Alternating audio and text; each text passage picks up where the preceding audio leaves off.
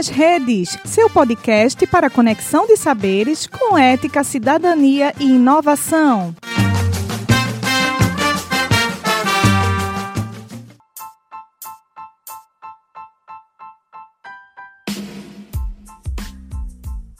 Sexualidade, contracepção e autocuidado feminino. Quanto você realmente sabe sobre isso?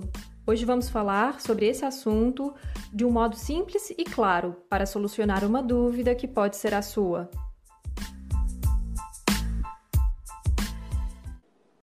Olá, olá! Seja bem-vindo ao nosso podcast. Eu sou Clarice e estão aqui comigo minhas colegas.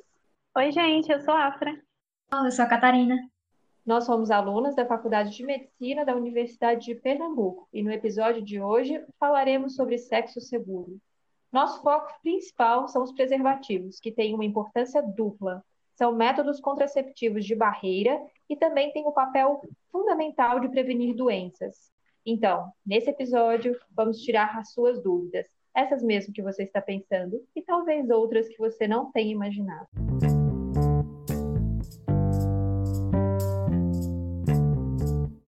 Afra, queria te pedir para começar falando um pouco sobre o que é um método contraceptivo de barreira.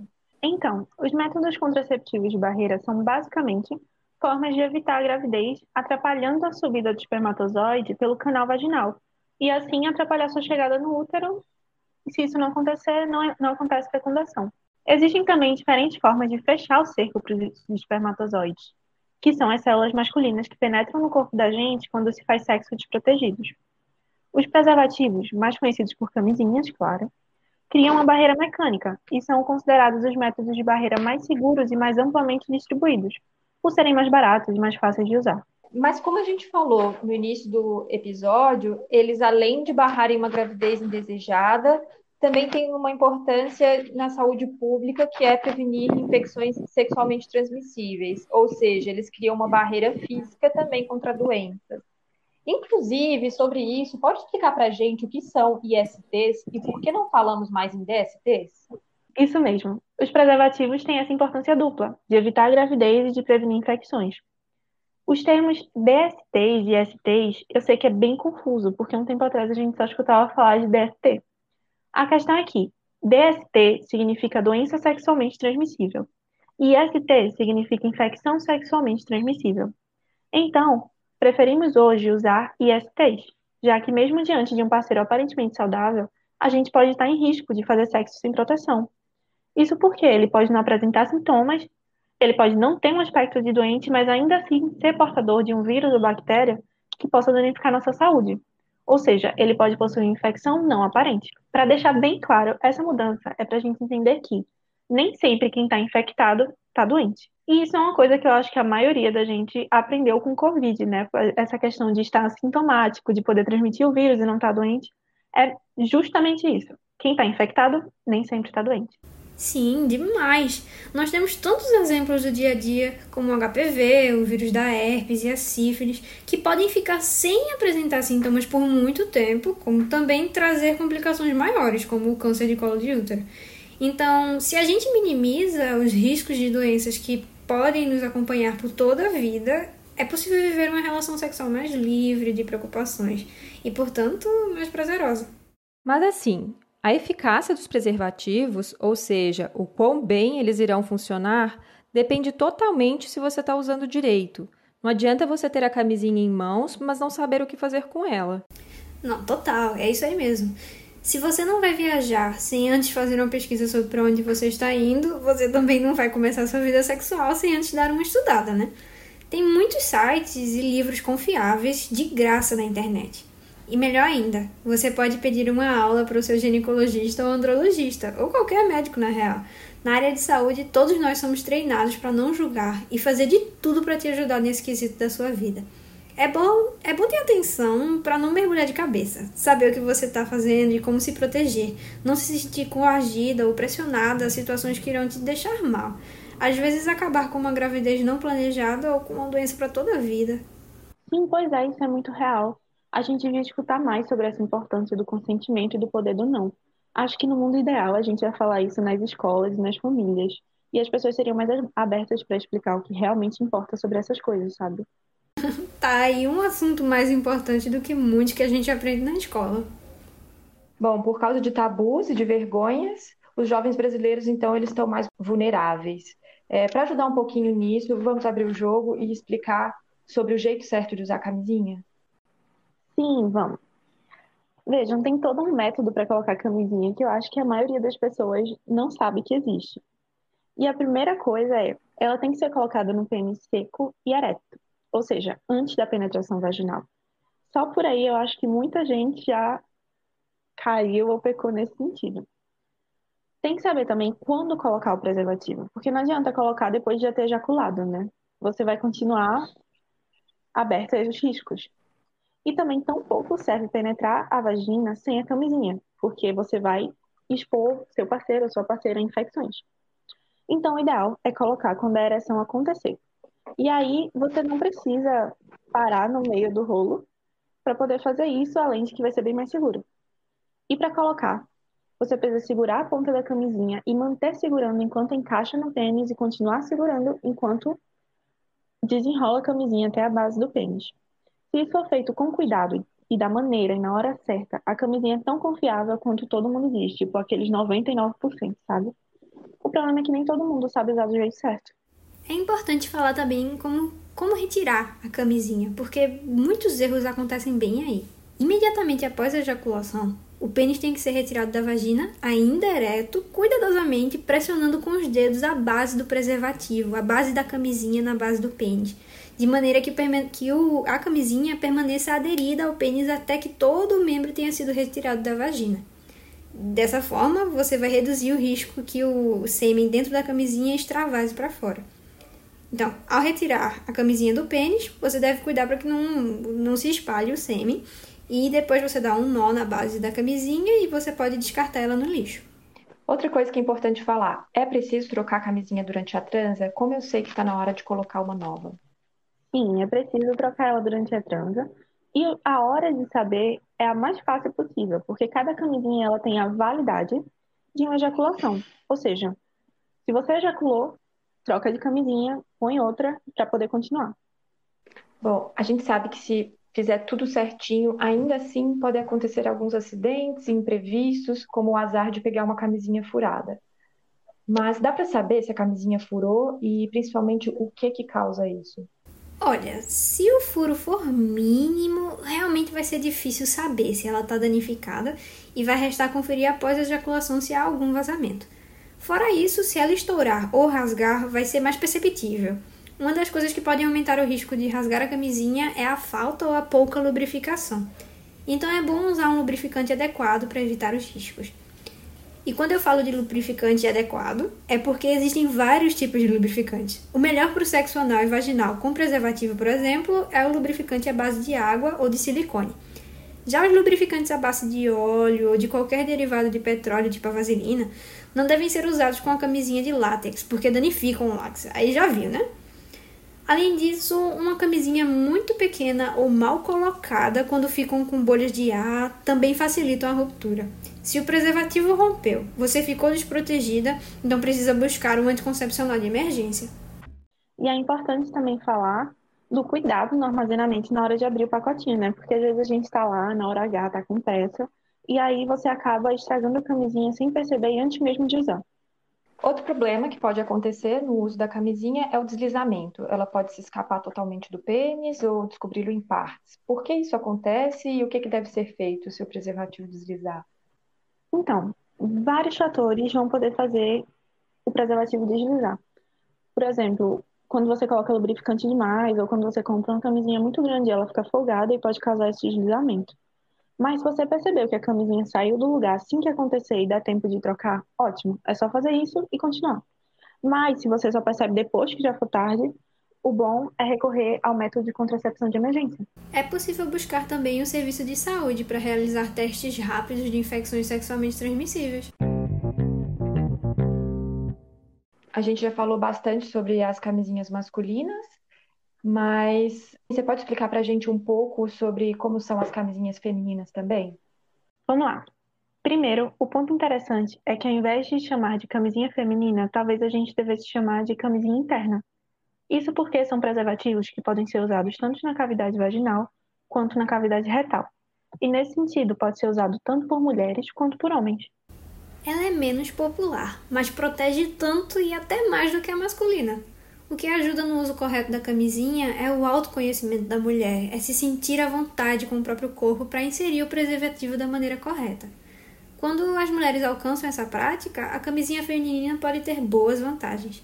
Primeiro, porque ela protege tanto do contato do sêmen com o corpo feminino, quanto do contato das feridas na vulva ou no pênis com o corpo do parceiro. Gente, só para deixar claro, a vulva é a parte externa e a vagina é a parte interna, ok? Uhum. Continuando, a camisinha feminina ela proporciona uma proteção maior contra as doenças, porque doenças como a gonorreia ou HPV causam feridas na região externa.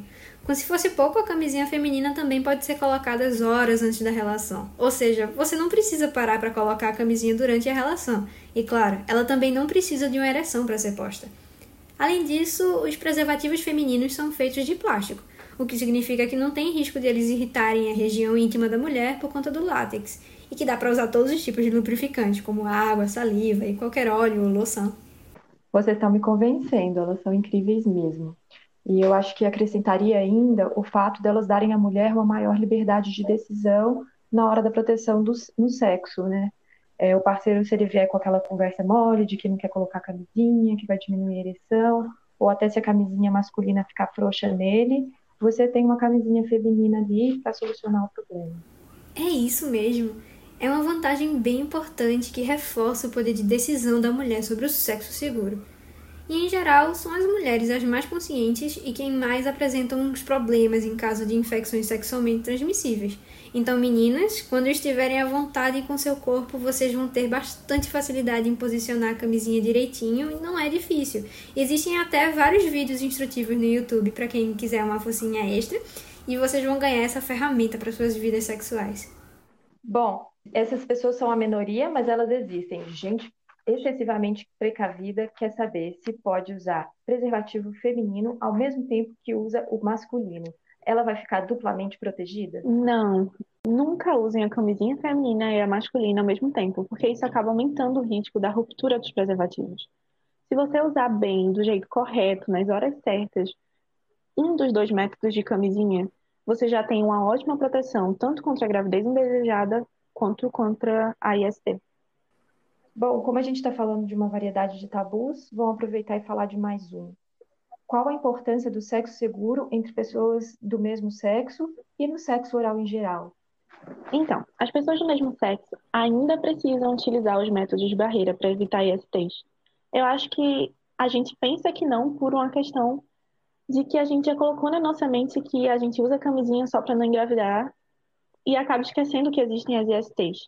E essa proteção tem que ser feita tanto no sexo oral, quanto anal, quanto vaginal. Pode utilizar plástico filme ou recorte de camisinha masculina para proteção oral. Muitas vezes, a proteção acaba ficando deixada de lado, mas a gente precisa entender que a mucosa da boca, a pele, lesões na região genital e verrugas também podem estar contaminadas. E assim você acaba contaminando seu parceiro.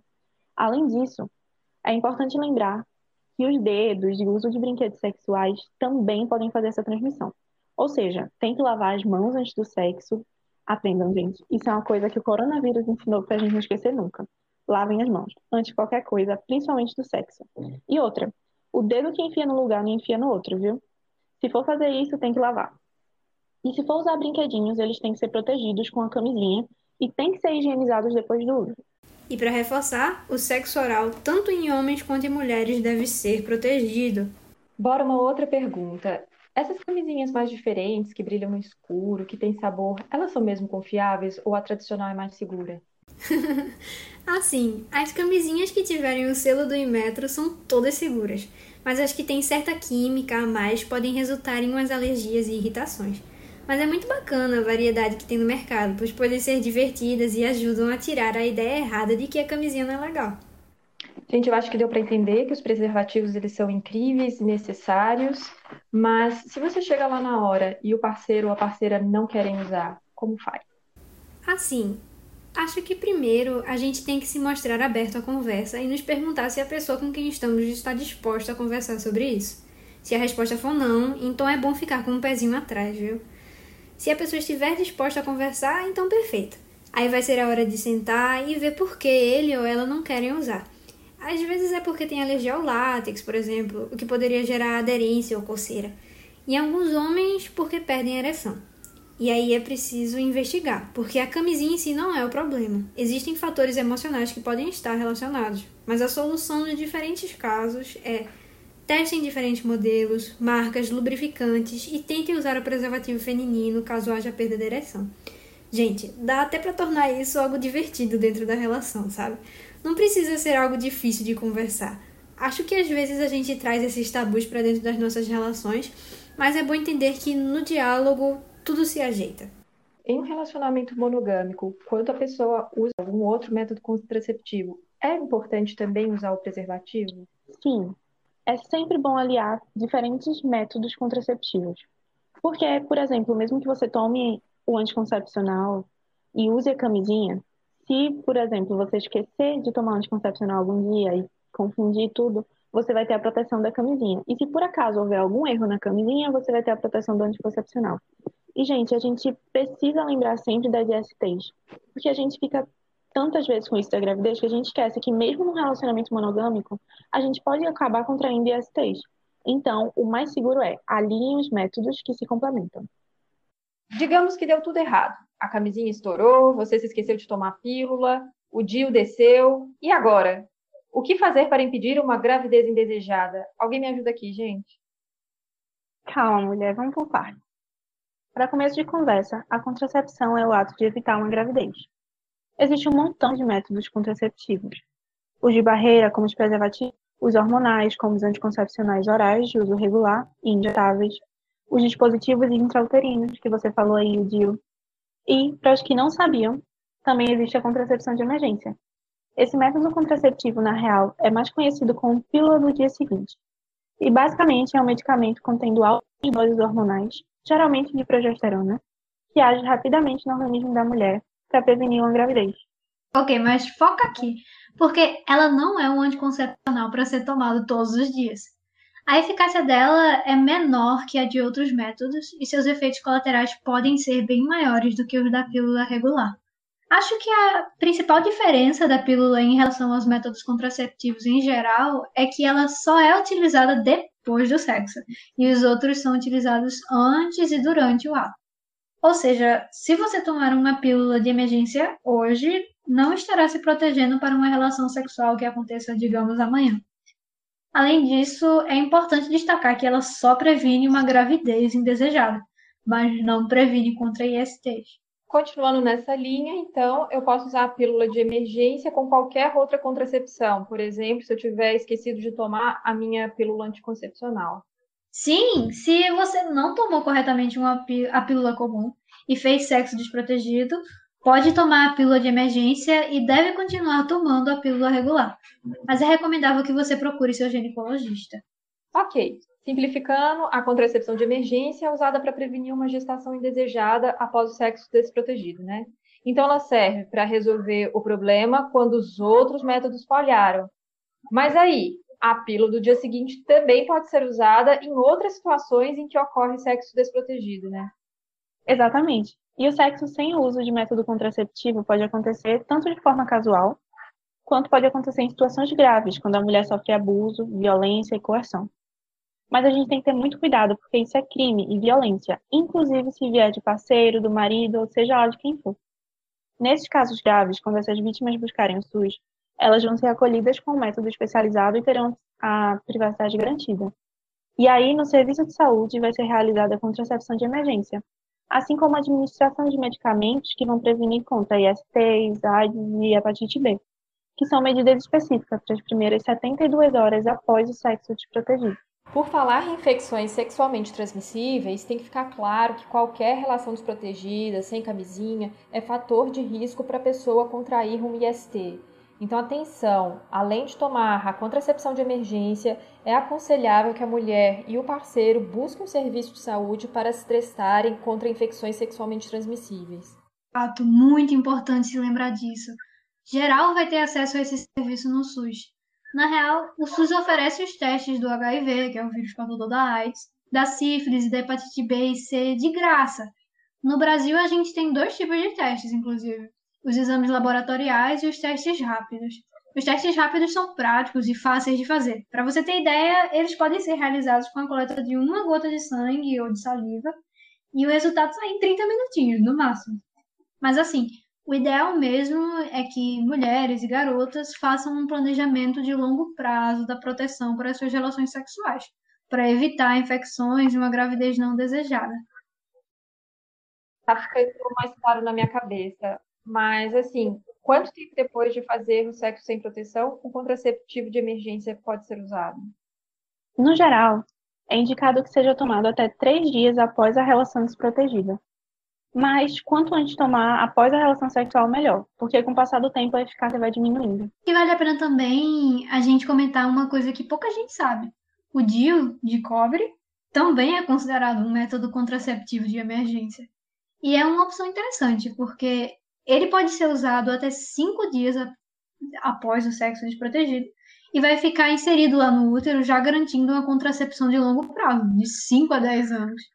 Só para vocês terem uma ideia, o DIU, ou dispositivo intrauterino, é um dispositivo que é introduzido pelo médico no útero da mulher e que impede a passagem dos espermatozoides, dificulta a mobilidade deles e impede que o óvulo que foi fecundado se fixe na parede do útero. E fazendo essas coisas, ele acaba prevenindo que a mulher engravide. É isso aí. Levando em consideração que ele faz a contracepção de emergência e é também um método duradouro, prevenindo a gravidez nas relações seguintes, parece que é uma opção interessante. Mas toda mulher pode usar o DIU de cobre ou existem contraindicações? Na verdade, ele não é indicado para mulheres que abortaram recentemente ou tiveram infecção, é, nem para mulheres com algum sangramento transvaginal que ainda não foi esclarecido. Mas todas essas questões devem ser avaliadas por um médico. Ele é quem vai olhar especificamente para o seu caso e ajudar você a encontrar o método ideal para você e com o qual você se sinta mais segura, mais confortável. Mas vale ressaltar que no SUS fazer um implante do DIU em cinco dias, que é o tempo para que ele funcione como contracepção de emergência, é muito difícil e quase inviável. Então, no geral, a gente vai usar ele como um método contraceptivo regular, que a gente vai se planejar e usar por muito tempo. Legal. Voltando para a pílula do dia seguinte, muita gente acredita que a eficácia dela diminui quando você a utiliza muitas vezes. Isso é verdade? Não, não é. Na verdade, a pílula do dia seguinte pode evitar três de cada quatro gestações que ocorreriam após uma relação sexual desprotegida. E essa efetividade não vai mudar com as vezes que você já usou. O funcionamento dela no seu organismo continua sempre o mesmo. Então, não é que a pílula deixa de funcionar adequadamente. O negócio é que ela não é o método mais seguro. Por exemplo, a camisinha usada corretamente tem eficácia de 99%, enquanto que a contracepção de emergência em si tem uma eficácia de 75%. Além disso, com as mulheres que a utilizam constantemente, ocorre uma desregulação do ciclo menstrual. E assim, quando você acha que não está ovulando, na verdade você está. E aí surge uma gravidez indesejada. A proposta da pílula de emergência é só dar um suporte aos outros métodos.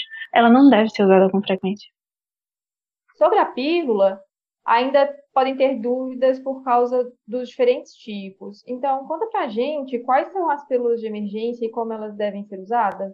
Então, existem duas diferentes formas para contracepção de emergência: a USP e o levonorgestrel. Nessas duas formas, você pode tomar só um comprimido ou dois comprimidos, sendo um a cada 12 horas. Em qualquer um dos casos, você toma a mesma quantidade de hormônios. No geral, é utilizada a via oral, mas em algumas situações não dá para fazer isso, como no caso de vítimas de violência sexual que estão inconscientes. Nesses casos, é utilizada a via vaginal. Ah, mas entre as pílulas, como sabemos qual é a melhor opção? A forma mais encontrada é a dose dupla, mas a dose única funciona da mesma forma. Quanto à escolha entre os tipos, o levonorgestrel é mais indicado em relação ao USP, porque o USP, além de tirar, além de ter mais efeitos colaterais, ele contém estrógeno, que para alguma, pode ser desaconselhado para algumas mulheres. Além de que um composto do USP é, pode prejudicar o tratamento de pessoas, mulheres soropositivas, que fizeram teste para HIV e deu positivo. Então, se as, essas mulheres soropositivas estiverem fazendo o tratamento ao mesmo tempo que elas tomam o, o, a anticoncepção de emergência, pode prejudicar esse tratamento delas, então é contraindicado. Ok, mas até aqui a gente não falou sobre os efeitos colaterais da pílula do dia seguinte. Quais seriam eles exatamente? Assim, sobre isso é muito curioso, porque muitas de nós a gente sente esses efeitos e nem percebe.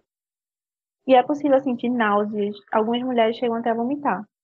Mas é importante dizer que, se o vômito acontecer nas primeiras duas horas depois de tomar a pílula, é recomendado que a dose seja repetida. E se isso voltar a acontecer, talvez seja melhor usar via vaginal. Além desses, também é possível sentir dor de cabeça, vertigem, cansaço, diarreia, e os seios também podem ficar um pouco mais sensíveis. Além de que isso de mexer com os hormônios pode acabar atrasando ou adiantando a menstruação. E, gente, quando a menstruação atrasa, a gente já fica nervosa, né? Mas é usar esse método de forma incorreta, errada. Se você inserir ele na sua rotina, é aí que ele vai causar uma bagunça no seu ciclo menstrual.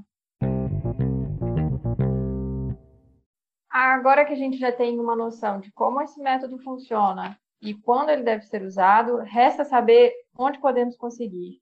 Onde eu posso arranjar a contracepção de emergência? Eu acho que isso é o mais fácil, porque você pode conseguir a pílula de levonorgestrel de graça nas unidades básicas do SUS e você não vai nem precisar de consulta ou de uma receita médica. Além disso, em qualquer farmácia é possível fazer a compra da pílula do dia seguinte por um preço bem legal e também sem prescrição médica. E caso você prefira o dia de cobre, vai precisar consultar um ginecologista aqui. E ele vai te explicar todos os procedimentos que precisam ser feitos em até cinco dias. Estamos chegando ao fim e para encerrar esse episódio, um tabu que muitas mulheres podem ter em relação a esse método, fazendo com que elas deixem de recorrer à contracepção de emergência. A anticoncepção de emergência pode atuar como método abortivo? Não, a contracepção de emergência atua antes mesmo da fecundação. Ela vai agir de duas formas. Dependendo da etapa do ciclo menstrual em que a mulher está, ela pode impedir a ovulação, ou, caso a mulher já tenha ovulado, ela vai dificultar o deslocamento do espermatozoide até o óvulo. Isso significa que o espermatozoide não entra nem em contato com o óvulo. Como a gente já falou, pode usar tranquilamente a contracepção de emergência, porque não se trata de um método abortivo, muito pelo contrário. Com eles, muitas mulheres poderiam evitar a prática do aborto por ser uma gravidez indesejada ou por ter sido vítima de violência. E só para concluir, se a mulher não sabe que está grávida e toma o anticoncepcional de emergência, que riscos ela oferece ao feto? Não se tem evidências de que o uso da pílula no dia seguinte, uma mulher que estava grávida no momento da administração, no momento em que ela tomou a pílula, não há evidências de que isso cause anomalias ou que isso cause o abortamento. Não há. Ok, meninas, com isso a gente encerra nosso episódio. Agradeço se você ouviu a gente até aqui. Tchauzinho. Tchau, gente. Muito obrigada. Tchauzinho, Clarice. Até mais. Até, menina. Tchau, tchau. Obrigada. Caso você passe por uma situação de risco, como o rompimento da camisinha ou sexo desprotegido, é possível realizar testagem rápida para ISTs nas unidades básicas do SUS e em centros de testagem. Lá você pode conseguir gratuitamente testes de sífilis, HIV, hepatite B e C Vale lembrar também que a camisinha masculina e a camisinha interna são distribuídas pelo SUS de graça. E não é preciso ter vergonha, você pode encher os bolsos, o importante é sair de lá pronta para o sexo protegido. E se você passou por uma situação de violência sexual ou se conhece alguém que tenha passado, saiba que no SUS encontrará atendimento especializado, incluindo tratamento médico e atendimento psicológico. Só relembrando, se você viveu outra situação de risco envolvendo sexo desprotegido nas unidades básicas do SUS e em centros de testagem, é possível realizar a testagem rápida para IST. Recomendamos também que você busque sempre mais informações e o apoio com um ginecologista ou clínico geral, que você também pode encontrar na sua unidade de saúde. Nós estudamos para fazer esse podcast, mas isso não substitui o acompanhamento e o aconselhamento médico. Se cuidem sempre. Nesse podcast, também estiveram envolvidas na concepção, no roteiro e na edição nossas colegas Alane e Bianca. Obrigada a todos e tenham um bom dia.